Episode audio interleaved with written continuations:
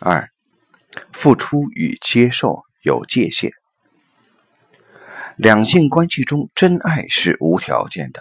两个人相遇了，有了那么点意思，总是有一方先释放爱意。例如，男方先向女方送上一束玫瑰，女方如果也有意思的话，可能会建议一起吃饭。男方看见女方释放善意，可能更进一步，吃晚饭后再一起看个电影吧。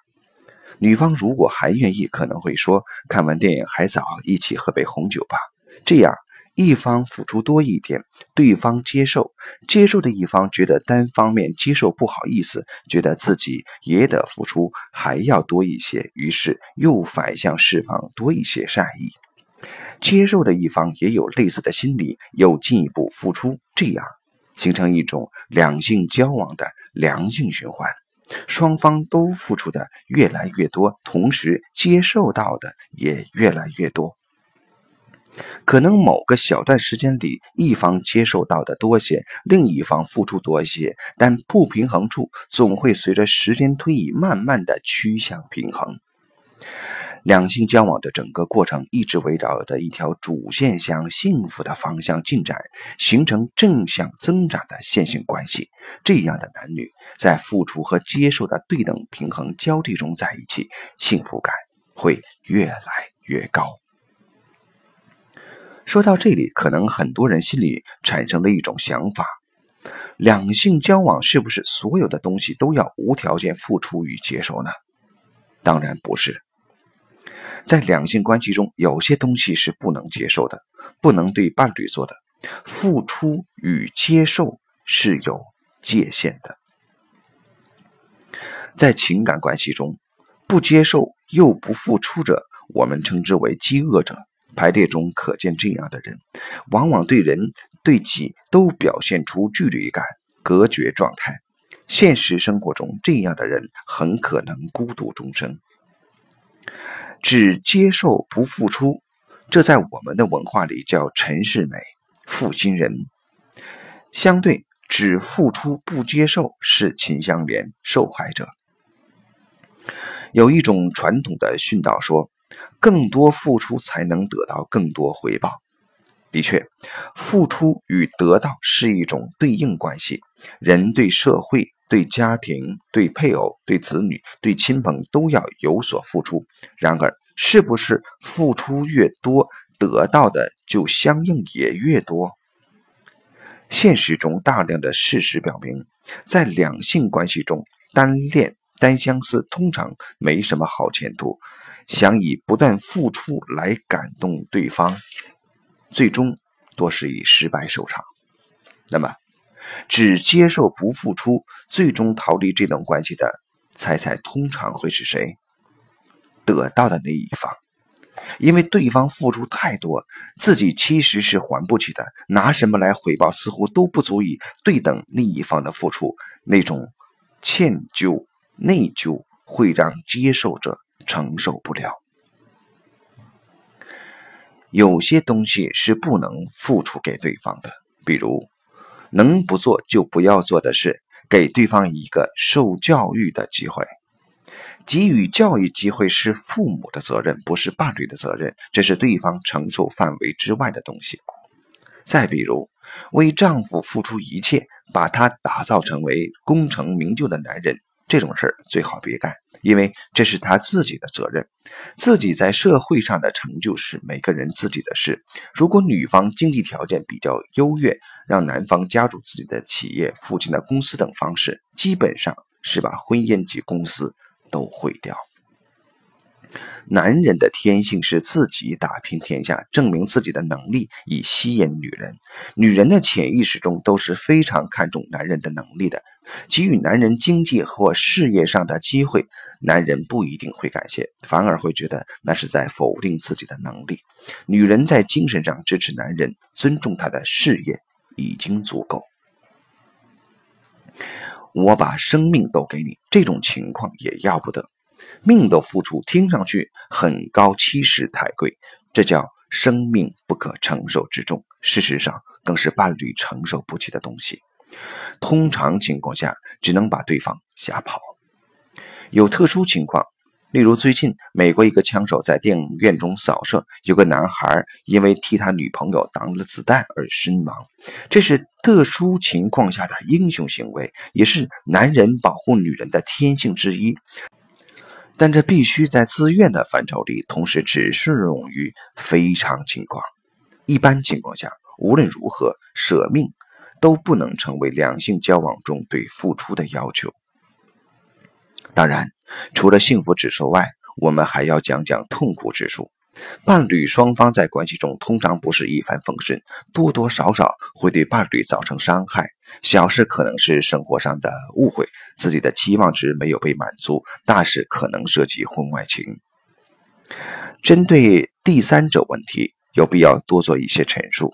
在今天的现实生活中，这种情况出现的确实有些频繁。它对家庭和个人都有很大的杀伤力。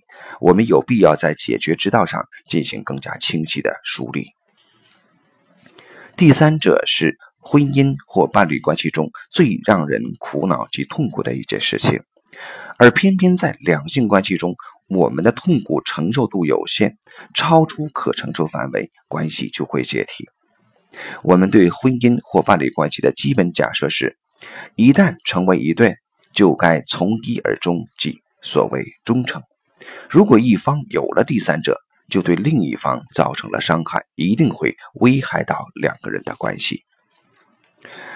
尽管专业的建议是在第三者出现时，先不要质疑问题是怎么产生的为好，但是大部分时候，人们在问题出现后，第一反应都是想知道出轨的原因，他为什么会这样？其实。真正第一优先重要的是要知道伴侣双方还想不想继续在一起。如果还想挽回的话，要如何做？总结起来，对付出轨的行为通常就两种方式：报复或饶恕。报复大概是用的最多的一种。报复的目的通常不是挽救婚姻，回到曾经拥有的幸福中去。而是要对方体验一下与自己内心一样的痛苦。在报复中，唯一的好处是心理上比较平衡而已，无助于改善关系。如果报复无度，还会造成悲剧，让两人关系变得无法收拾。饶恕也是经常看到的一种方式。受伤害的一方向出轨的一方说：“这次就算了，原谅你，下次别再犯错误了。”从行为表象上看，似乎受伤害的一方很大度。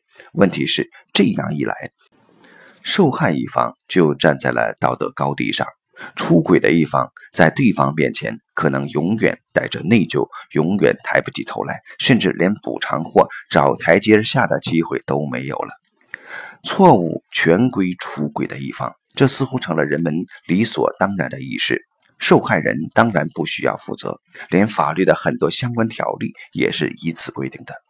但我们发现，偏偏出轨行为的产生，通常两个人都有责任，常常还可能是受害的一方有意或无意识地把伴侣送到别人怀里去的。